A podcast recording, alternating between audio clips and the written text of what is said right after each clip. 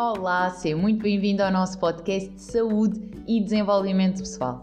O meu nome é Joana Meira e vou estar aqui a falar sobre temas que bloqueiam a vida do nosso dia a dia, que nos impedem de manifestar a vida dos nossos sonhos, a nossa versão mais feliz.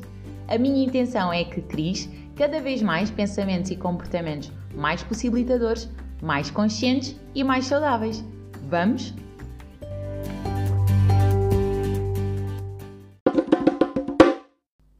Quando nós começamos a comprometer-nos com os nossos objetivos ou com alguma mudança na nossa vida, muitas das vezes, para não justificarmos o não estar a avançar naquele momento, usamos uma crença, uma limitação, que é o eu ainda não estou preparado, eu ainda não estou preparada.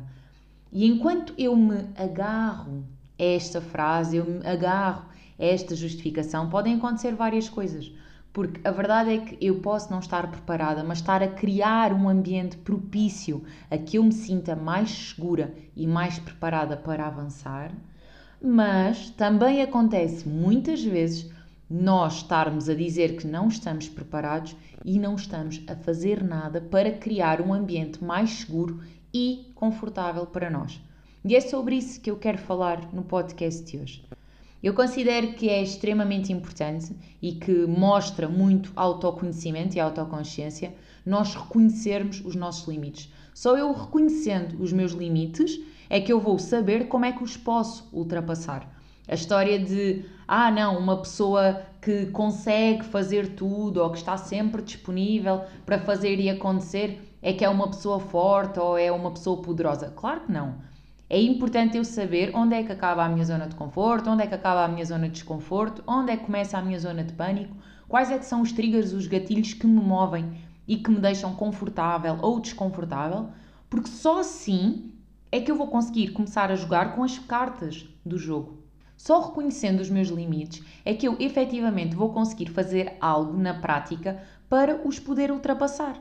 Como é que eu posso ultrapassar algo que eu não conheço? Como é que eu posso mudar uma realidade que eu não reconheço, que eu não assumo que está a acontecer. É impossível. Pode acabar por acontecer, mas por mero acaso, por acidente. E no desenvolvimento eu acredito que nós fazemos por tornar os nossos atos cada vez mais deliberados, escolhas conscientes que partem do nosso centro, daquilo que é efetivamente importante para nós e pode causar um impacto positivo quer na nossa vida, quer na vida da outra pessoa.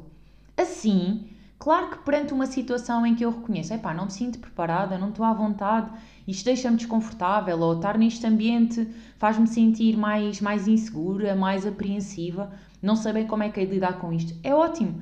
É eu reconhecer, é eu ter um dos primeiros passos da inteligência emocional, que é reconhecer aquilo que eu estou a sentir. Assumir isso como meu. Perceber que há algo que está a acontecer que eu não estou uh, a sentir agradada com o resultado, mas de alguma forma eu ainda não consigo influenciar isso para ter um resultado mais positivo ou favorável para aquilo que eu quero.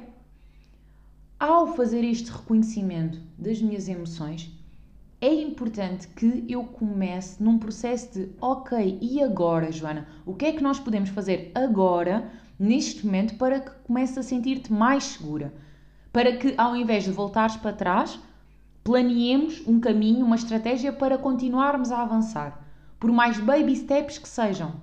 Como eu costumo dizer, por mais pequeno que seja o passo, não importa. O que importa é que nós continuemos a caminhar e nem que paremos porque sentimos medo ou ficamos em pânico e não conseguimos mesmo sair de onde estamos.